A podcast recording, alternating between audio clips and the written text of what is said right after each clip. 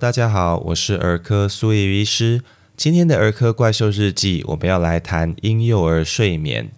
你一定听过人类一生有三分之一的时间在睡觉的说法。与静态被动的印象不同，睡觉这件事其实是一个动态主动的过程，而且在很多面向影响我们的健康与生理功能。举例来说，我们在学新的东西的时候，常常过了二十分钟就忘记了三四成。但如果透过反复学习以及睡眠中的一些脑部活动，这些记忆就会转换成长期记忆，不会轻易被遗忘。睡眠不足不只会影响工作效率，而且会增加肥胖以及罹患各种疾病的机会。而在小朋友身上，良好充足的睡眠更是与内分泌、成长以及脑部的发展息息相关。如果你要回答怎么让婴儿睡隔夜，孩子有没有睡够，半夜睡不好是不是做噩梦这些问题的话，我们就必须先了解正常的睡眠。睡眠大致可以分成两个时期，一个是快速动眼期，一个是非快速动眼期。那快速动眼期，顾名思义，就是这个时期的睡眠会有很活跃的脑部跟眼球活动，甚至比你清醒的时候还要活跃。但是运动神经却受到抑制，所以我们不会在做梦的时候乱动一通。那快速动眼期被认为与做梦、清除不重要的记忆以及长期记忆的形成有关。相对来说，非快速动眼期是一个脑部活动逐渐降低，由浅眠到熟睡的过程。那我们成人在夜间入睡的时候，会先从非快速动眼期开始，之后会进入快速动眼期，这称为一次的循环。那随着我们睡眠持续，就会在两种睡眠间交错，并在四到五个循环之后清醒过来。那婴幼儿的睡眠跟成人有什么不同呢？这可以从睡眠的时间与形态两个面向去做讨论。从睡眠的时间来看，新生儿每天需要十六到十八个小时的睡眠。随着年纪的增长，睡眠时间的需求就会逐渐降低。举例来说，五岁的儿童一天大约需要十到十二小时的睡眠，那我们成人则普遍睡八个小时就很足够了。睡眠的形态就复杂的多。新生儿他通常是从快速动眼期进入睡眠，跟成人不同，而且这个时期占了睡眠中大部分的时间。那他在两种睡眠之中的切换也比成人来的快速频繁。这造成新生儿睡眠的特色就是睡睡醒醒、浅眠，没有明显的日夜观念，乱睡一通。另外，他们在快速动眼期对运动神经的抑制也没有成人来的强，常常在睡觉的时候也会动来动去，甚至发出声音，这个就会让爸爸妈妈们误以为宝宝醒过来，其实他睡得正香呢。那随着年纪的增长，孩子就会开始出现比较成熟的睡眠形态，有的日夜规律的睡眠周期，并可以熟睡。通常到三到四个月大的时候，有一半的孩子可以在晚上睡满五个小时，也就是俗称的睡隔夜。那到了一岁以上，除了仍然较长的睡眠时间跟午睡之外，几乎所有的孩子都可以睡隔夜。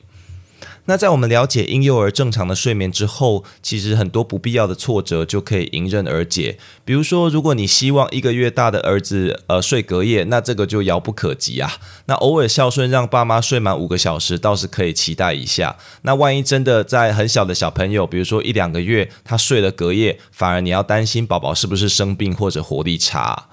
我们真正在乎的其实是如何营造一个安全良好的睡眠环境，并且了解常见的睡眠相关疾患，帮助孩子有充足高品质的睡眠。所以，以下我们就来分享一些相关的秘诀。在一岁以下的婴儿时期，比起睡得是否香甜，确保健康安全是更为重要的。所以，除了注意孩子是不是有正常的体重成长，每天都有吃到六到八次以上的奶，换四五次比较湿的尿布以外，也要有安全的睡眠环境。比如说，我们要让孩子仰睡，不要睡枕头，床上不要放杂物，以及同室不同床等等。那这个我们在之前婴儿猝死症的章节也有讨论过，各位爸爸妈妈们可以去参考一下。那在确认孩子健康跟睡眠环境安全之后，我们就可以用以下的方法去帮助婴儿有良好的睡眠。第一个是我们要营造舒适的睡眠环境。婴儿跟我们大人一样，如果太热、太冷、太吵或者饿着肚子，其实都会睡不着。一般在摄氏二十四到二十六度、通风良好的房间睡觉，对他们跟照顾者来说是比较舒适的。那他们的衣服只要跟穿跟成人一样多件或者多一件就可以。有的时候你会发现婴儿四肢温度呃比较冰冷，那是因为他们比成人容易受到环境影响。就算你手脚摸起来冰冰的，只要孩子看起来是舒服，而且脸色红润。躯干温暖，通常就不用过度担心。第二个秘诀是，我们希望在睡前给予这些婴儿安抚，跟爸妈有一些肌肤的接触，吸吮手指或妈妈的乳头，抱着轻摇，甚至是吃饱拍嗝等等，都可以有效让孩子准备睡觉。那要注意的是，尽量不要含着奶睡觉。口腔中的奶如果长期滞留，不只会滋生念珠菌，它也可能在已经长牙的孩子引起蛀牙。所以吃完奶之后，还是要用饮用水沾纱布去清洁口腔哦。那第三个秘诀是，希望在孩子睡着前，我们就把他抱上婴儿床。婴儿对周遭的环境其实非常敏感，如果他每次睡觉都是在爸妈的怀里或者摇篮的时候，那在婴儿床上他就不习惯，不容易入睡。可以在孩子开始爱困的时候，我们就把他放到婴儿床上，让他习惯自行入睡的那个感觉。那在挑婴儿床的时候，呃，我们为了安全，可以遵循所谓“六六六”的口诀，就是栅栏的间隔不要超过六公分，那栅栏的高度至少六十六公分，这样才能确保孩子的安全，不会卡在细缝之中。那另外，床板跟栅栏间也不可以有空间，床板必须要坚固，不能凹陷等等。那有一些栅栏可升降式的婴儿床，其实是不建议使用，因为那个栅栏如果掉下来，可能会打到孩子。那这个是最好不要使用这样的婴儿床。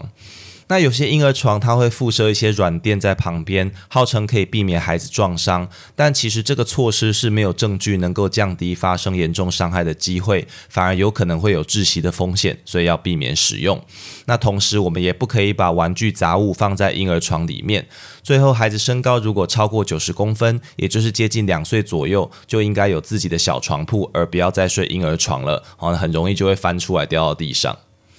那最后一个在一岁以前孩子睡觉的秘诀是，希望各位爸爸妈妈不要担心宠坏孩子，而要担心累坏自己。就是说，一岁以下的婴儿，他由于有很高的生理跟心理需求，常常会哭泣，引起爸妈的注意。那新生儿更是平均一天都两到三个小时在哭泣，所以你必须要先接受没有不哭的婴儿。那因为爸爸妈妈其实也需要休息，只要你有满足吃奶、换尿布这些基本生理的需求，每次孩子哭泣，其实你不一定都要去关注，尽力就可以。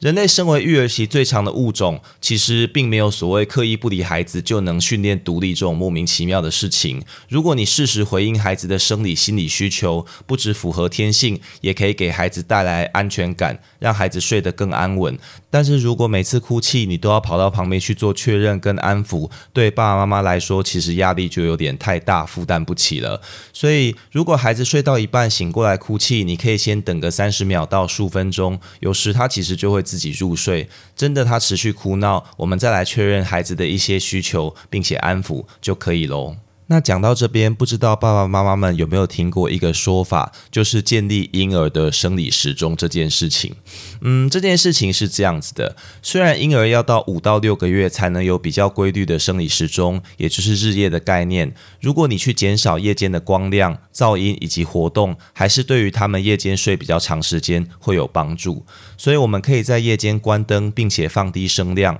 除了喂奶跟换尿布这些必要的活动外，不要跟孩子有太多的玩耍或互动。那白天时就不用太在意他们的小睡，正常活动交谈。那避免五十分贝以上持续的噪音即可。那靠这些方式，确实可以让他在晚上的睡眠时间增长。但你要说这个东西就是婴儿的生理时钟，嗯，是有有点奇怪啦。除了这些小秘诀以外，良好的睡眠在一岁以前这个年纪，它呈现的是一个睡睡醒醒，但是醒来时会吃会玩，想睡的时候又能够马上睡着的婴儿。频繁的睡着醒来是这个年纪脑部发育的正常表现。一个睡超过八小时都没醒过来的婴儿，反而你必须要担心他是不是生病了。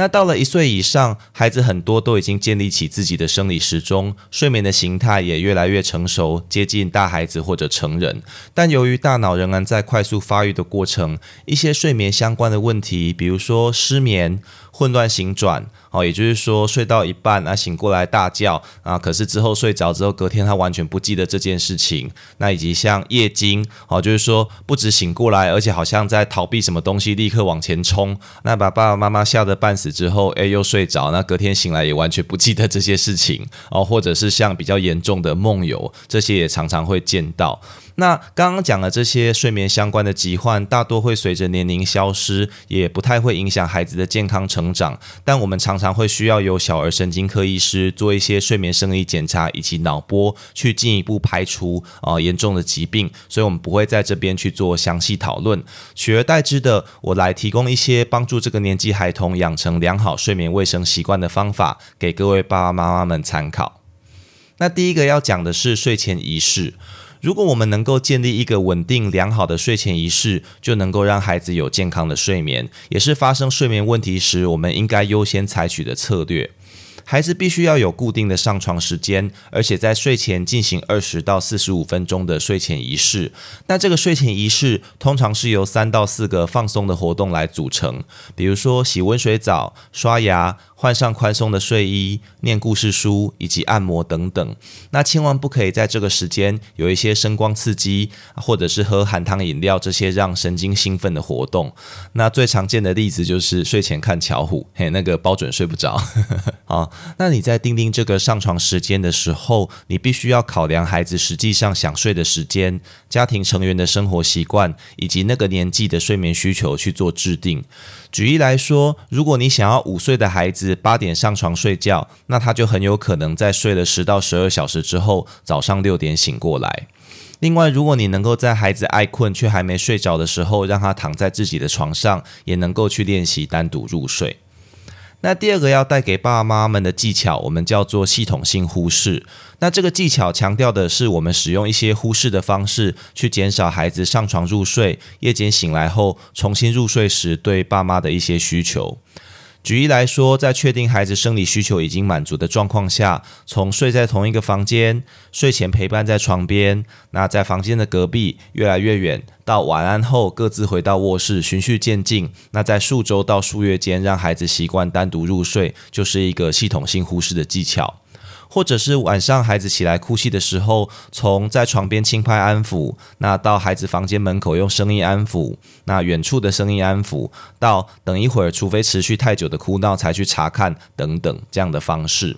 那夜间如果你要安抚孩子，尽量应该要简短，而且不要打断他的睡眠活动。比如说靠着轻拍抚摸孩子的肩膀，而不要直接抱起来秀。那当然也有一种做法是定好睡眠时间，那在时间内我们一概都不回应孩子的生理需求等等。嗯，可是这样子做吼，虽然很高的机会可以让孩子学会自行入睡，但是对于爸爸妈妈的心理负担是蛮重的。那也没有去考虑到孩子的情绪，所以苏医师这边就不是那么的推荐。那下一个我们要讲的是，成人其实也常常在使用，尤其是需要出国调整时差的人，或者是我们这种值班工作者也会用的技巧，叫做渐进式睡眠时间调整，或者你称之为延迟睡眠法。这个方法讲的是说，你人为定定的上床时间跟孩子实际上的生理时钟往往会不完全符合，有一个差距。那白天的活动变化，比如说你外出旅行、剧烈的身体活动，这些也都会影响孩子的生理时钟。所以我们可以先观察孩子爱困想睡的时间，我们把这个时间定为他上床的时间，然后用数天到数周逐渐调整到符合家庭生活习惯以及孩子需求的时间。那这个方法也很适用于观察，说你原先设定的作息有没有符合孩子的睡眠需求。举例来说，你连续几个晚上观察孩子都是在晚上八点钟爱困，所以你就让他晚上八点钟上床睡觉。那你发现他睡醒的时间都是早上六点左右，所以孩子的睡眠需求大概就是在十小时上下。那这样一来，原本设定晚上八点上床，早上八点起床这样的作息，对孩子来说可能就有点太久了。他通常会会提早醒来，所以如果你希望孩子是在早上八点起床来配合家庭的生活习惯，那你就应该逐渐调整孩子到晚上十点上床睡觉。那另一个在门诊很常被爸爸妈妈们问的就是说，孩子要午睡到底要睡多久？什么时候该午睡？那如果午睡睡得太多，晚上睡不着觉要怎么办？哦，其实是这个样子，就是说，虽然小睡或者午睡是孩子睡眠需求的一部分，但是你在午睡的时候或者小睡的时候，也应该要考虑孩子整天的睡眠需求跟睡意的累积啊，不能胡乱睡哈，要策略性的去做小睡。举例来说，大部分午睡的孩子，我们刚刚讲每天要十到十二小时的睡眠嘛，那而且他在睡眠跟睡眠中间至少要清醒四个小时以上，他才能够累积足够的睡意再次入睡。所以，如果你希望孩子是晚上十点上床，隔天八点起床的话，午睡应该要在晚上六点以前就要让孩子起床，而且尽量不要睡超过两个小时，这样会比较容易养成符合期待的夜间睡眠时段。用这样的技巧去帮助孩子哦，能够建立良好的生理时钟跟睡眠习惯。那有一个技巧是可以让孩子去配合你的安排，我们叫做正向强化。也就是说，对于一岁以上的孩子，比起你去禁止孩子做不想他们做的事情，你去奖励他们良好的行为，会更容易成功在教养上。那在尿床的这个章节，我们也有提过相关的技巧。例如说，孩子只要愿意单独躺在自己的床上，就算晚上他会频繁的呼叫爸妈或醒过来，那他也可以在隔天得到一张贴纸。然后我们就逐渐设定越来越有挑战的目标，这个就是正向强化的技巧。那讲了这么多有关一岁以上、一岁以下孩子睡眠习惯的一个技巧，其实我要提醒爸爸妈妈，就是说每个孩子都是独一无二的。我们虽然能够营造一个就是良好的睡眠环境，那希望他能够来配合整个家庭的生活习惯，但是这些小秘诀或者睡眠时间的需求估计都不见得适用于您的宝贝。只要孩子他是发展正常，白天精神活力佳，而且晚上大多是能够睡得着，其实就是。一个良好的睡眠，不用太过斤斤计较。反之，如果孩子有出现一些发展落后、白天精神活力减退，或者晚上频频醒来，合并一些异常的动作以及意识改变，就应该就医去做进一步的检查哦。以上就是今天的全部内容。如果你喜欢本频道，欢迎按下关注、订阅，并且分享给你周遭的亲朋好友，这样就能收到本频道的最新通知，也让苏医师有动力提供大家更优质的内容喽。我是苏医医师，我们下次见。